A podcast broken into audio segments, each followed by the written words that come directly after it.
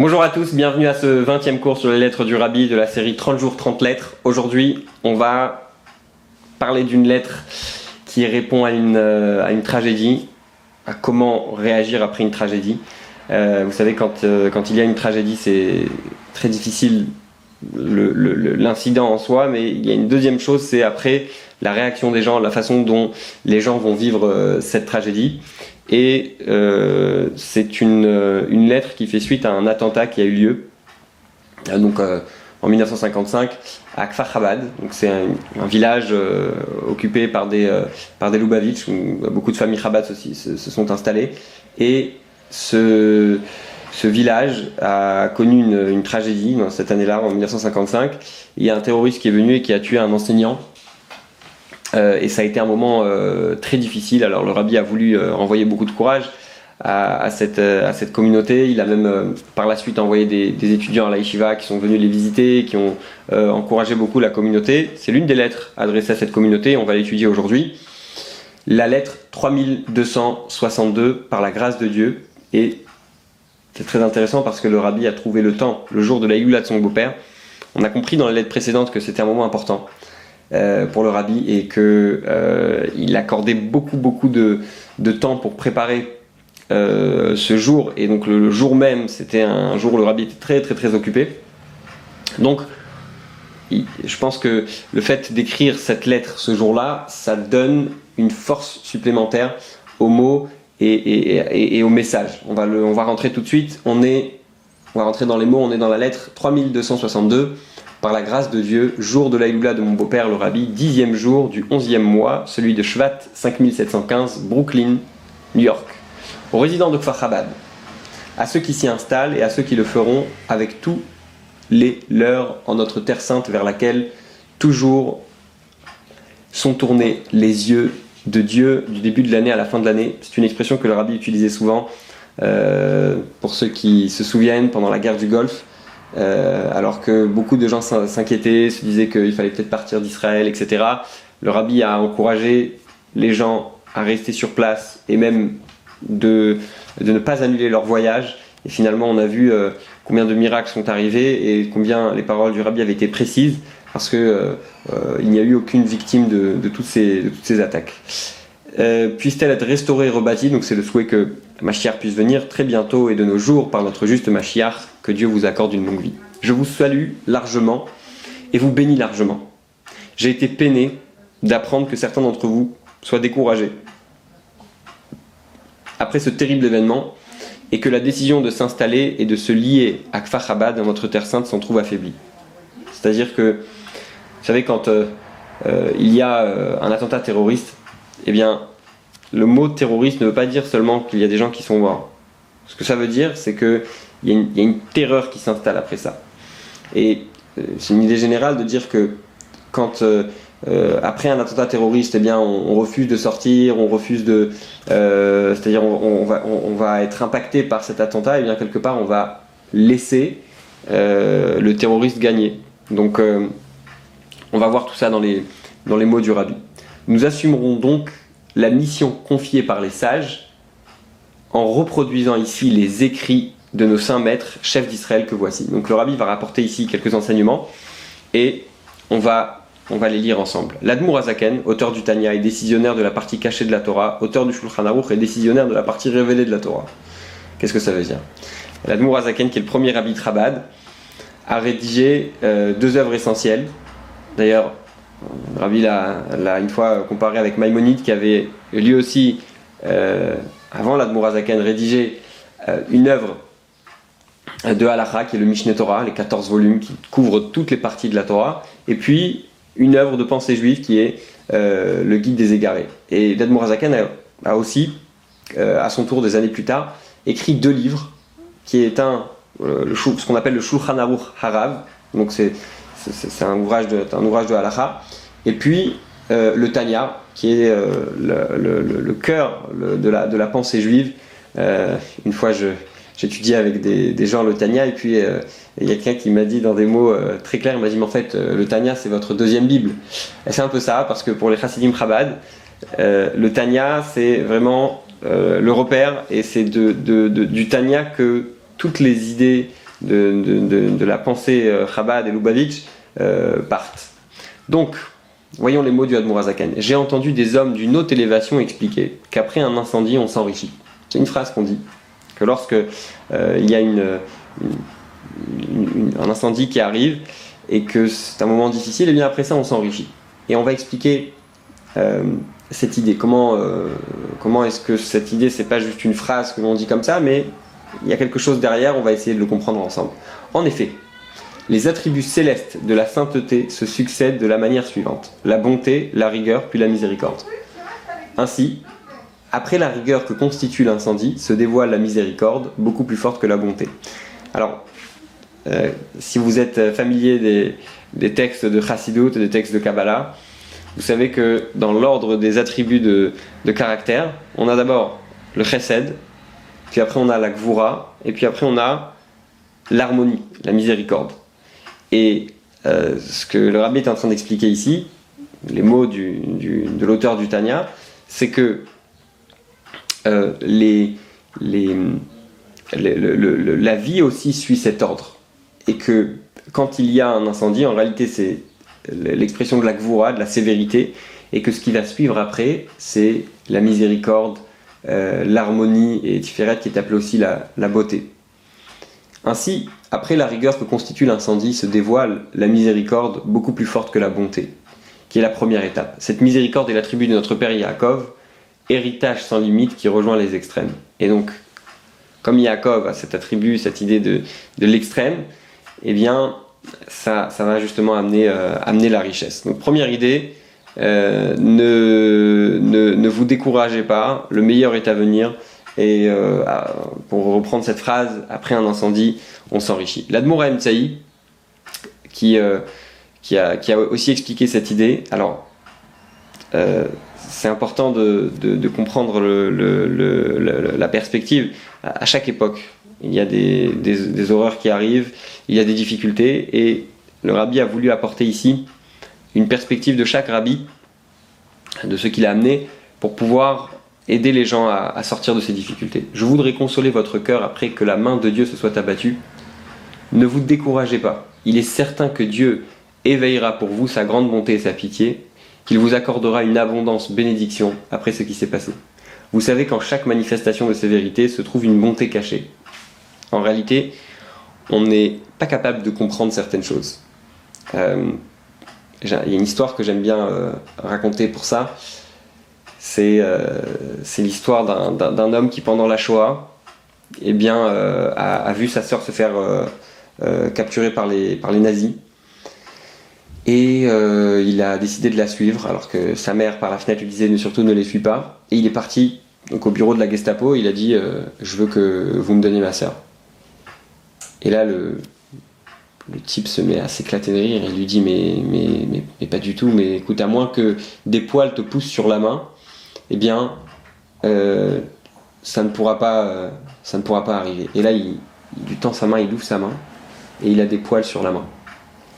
Et ils sont, euh, il est choqué l'officier allemand et il lui dit ah les juifs vous êtes vraiment bizarres etc. Il lui donne sa sœur, il rentre à la maison, il a réussi à sauver sa sœur.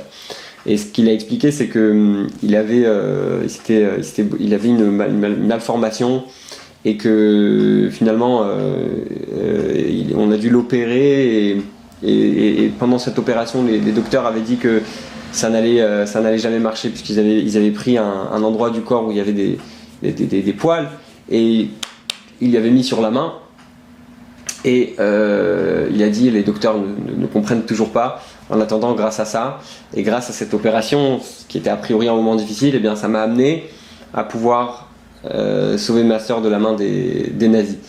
Euh, quand on entend ces histoires, on comprend qu'on n'a pas souvent pas toutes les, versions, on n'a pas toute l'histoire. Et quand on a toute l'histoire, quand on sait ce que Dieu peut avoir à l'esprit, même si on ne peut pas tout comprendre, eh bien, on a cette certaine confiance. Je vais donner un exemple à ça c'est que, euh, par exemple, un enfant, quand on lui donne un bonbon, il est content. Mais aller donner à un enfant un chèque de, de, 1000 euros, il choisira peut-être le bonbon à la place du chèque. C'est-à-dire que, en tant qu'enfant, on fait confiance à nos parents et on comprend que euh, eux savent ce qui est bon pour nous. Et ils ont certainement une raison dans tout ce qu'ils font. C'est un peu pareil avec Dieu. Chaque fois qu'il y a une, une, une, tragédie qui arrive, quelque chose de difficile, ce qu'il faut se dire, c'est que il y a des raisons, il y a quelque chose derrière. Ce que Dieu fait est bien. Alors, bien sûr, on n'a pas, pas les réponses à tout. Et surtout, le, troisième point sur lequel je veux, je que je veux accentuer, c'est que toutes ces idées, c'est des idées qu'on doit se répéter à nous-mêmes. Euh, quand on a quelqu'un qui, euh, qui, souffre, la seule chose qu'on peut dire, c'est compatir, c'est dire euh, on comprend pas, on est avec toi, on te soutient, etc. Mais on n'est pas là pour, pour donner des leçons aux gens. Et puis la première personne à qui on doit dire toutes ces idées, c'est vraiment et avant tout nous-mêmes. Donc pour reprendre dans les mots, et tout ce que fait et tout ce que Dieu fait pour le bien, car aucun mal ne vient du ciel, en conséquence on loue Dieu pour le mal. C'est précisément, vous savez, c'est la, la Gemara qui dit que de la même façon qu'on loue Dieu pour le bien, eh bien on doit le louer aussi pour le mal. C'est précisément après la rigueur que l'amour qu'elle contient se révèle dans toute sa force. Comme un père qui punit son fils, chaque souffrance qu'il lui impose étant en fait une marque d'amour. Un, père qui est un vrai éducateur va donner à son fils, à travers ses punitions, tout l'amour euh, nécessaire. Or, tout de suite, après avoir puni son fils, le père révèle la dimension profonde de son amour et lui accorde tous ses bienfaits. Mon père m'a expliqué. Donc ça, c'est euh, le, le l'Admour le deuxième rabbi de Lubavitch qui parle. Et pour avoir un peu le contexte, c'est intéressant de, ramener une histoire. Euh, tous les ans, lorsqu'on lit pendant la Torah, dans la Torah les malédictions, vous savez, juste avant la fête de Rosh Hashanah, on, lit euh, la paracha de Kitavo, dans laquelle il y a certaines malédictions. Et l'Admour Saïr, Rabbi Dovber, arrive un jour à la synagogue et entend la lecture par quelqu'un d'autre. Et il s'évanouit. Et ça l'a tellement affecté, sa santé a été tellement affectée qu'il y avait une question, un doute s'il devait jeûner à Yom Kippour. Et quand il s'est réveillé, on lui a demandé pourquoi il s'était évanoui. Et il a dit tous les ans, c'est mon père qui lit la Torah. Et quand mon père lit, on n'entend pas de malédiction. Donc il y a cette histoire, elle est un peu pour moi écrite euh, ici entre les lignes. Mon père m'a expliqué que les malédictions énoncées dans les remontrances seront transformées en bénédictions grâce au bien intense qu'elles contiennent et qu'elles ne révèlent qu'après avoir fait disparaître leur apparence sévère. Tel est le sens du verset Je transformerai leur deuil en allégresse. Il est bien ici question de deuil, comme celui du 9 Av, lors de la destruction ce jour deviendra donc allégresse. Vous savez que quand Mashiach arrivera, le jour du 9 Av, qui est le jour de la destruction du temple et de, et de Jérusalem, eh bien, quand Mashiach arrivera, on comprendra qu'en réalité, toutes ces choses-là étaient positives et que on arrivera à dire cette phrase qui est très difficile à comprendre aujourd'hui. Odra Hashem, je te remercie Dieu qui a naftabi car tu m'as fait euh, euh, du mal. Et ce jour deviendra donc allégresse, révélation de lumière, immense bonté, comme le premier jour de Pessah, qui révélera l'essence de cette bonté. Les écrits sacrés expliquent tout cela longuement. En conséquence, je formule la proposition suivante. Certains résidents de votre ville, là c'est le rabbi qui parle, euh, pensent la quitter et je n'en suis pas satisfait. À mon sens, c'est précisément là que vous recevrez la bénédiction pour la raison qui vient d'être exposée.